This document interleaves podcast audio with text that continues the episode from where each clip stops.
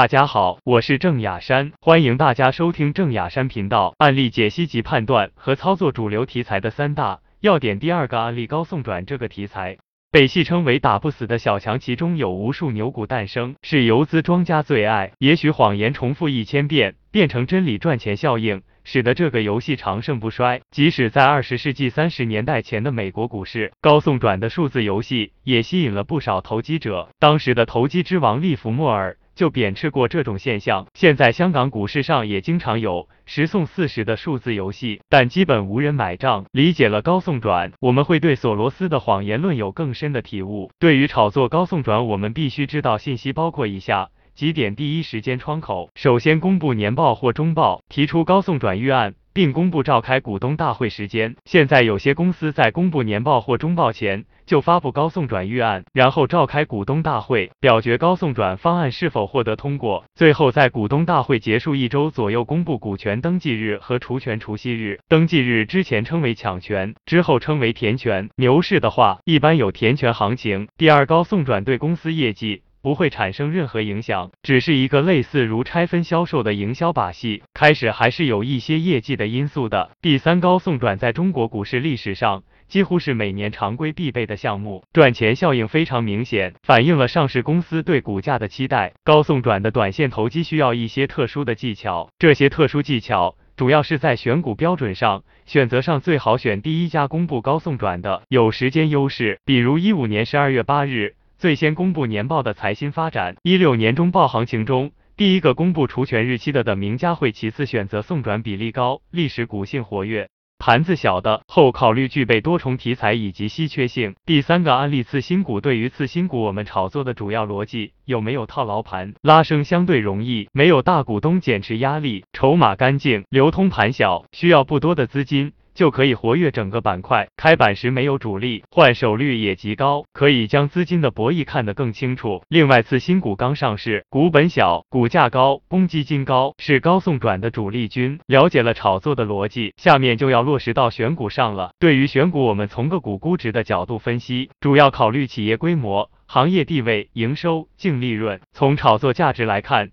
主要注重个股的稀缺性和实时的市场情绪偏好。从板块强弱来看。主要应重点关注次新股开板时市场炒作次新股的情绪。从大盘强弱来看，如果在大盘弱势的情况下，早早的打开涨停机会更大。要选到好的股票，我们就需要做些基本功。首先，我们需要认真阅读招股说明书，时刻关注次新股整个板块的动向，再精选出部分重点个股，每日跟踪关注，最终确定出来我们要做的个股。自长期的实战中，我也总结了几点经验，与你分享。大盘低迷时。开板的个股容易被低估，值得重点关注。而超过一百元才开板的次新股是很难出现大牛股的。那些业绩非常好的个股，股价很可能一步到位，没多少肉吃。另外就是新兴产业个股更容易被炒作一些。下面我要说的第四种题材，我将其称之为困境反转，主要包括重组、借壳等以弱胜强、屌丝逆袭的故事。是人类永远的精神鸦片，这个题材永远有着最多的关注，从电影到文学作品比比皆是，在这里就不展开说了。通过以上的介绍，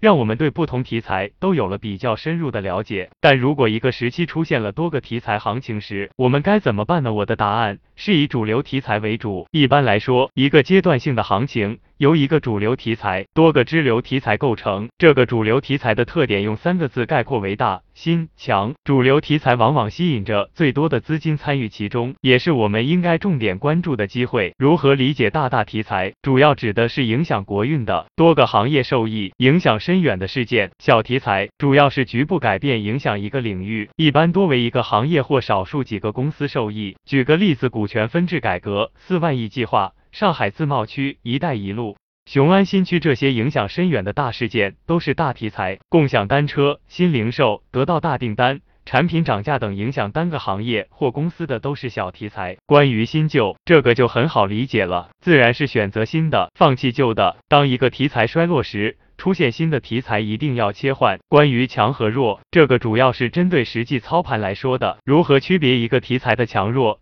这个是以市场认可度来的分辨的。我们一般是从涨停家数、相对涨幅、盘面持续性三个维度来确定的。对于主流题材的理解和把握，我们举一个最近的例子：新进的一流游资北京。富城录一个月的龙虎榜单，牢牢把握主流题材，完全遵循了做题材股的核心要求，这是一路非常优秀的上榜记录。我们可以看到，在雄安概念出来后的一个多月，上榜五十次，百分之九十八的股票都是雄安题材的，可谓牢牢把握了市场的主线，这是值得我们研究和学习的。总结区知识点一题材是牛股诞生的温床，是我们研究牛股的关键点，业绩和价值本身就是一种题材。知识点二投资大师。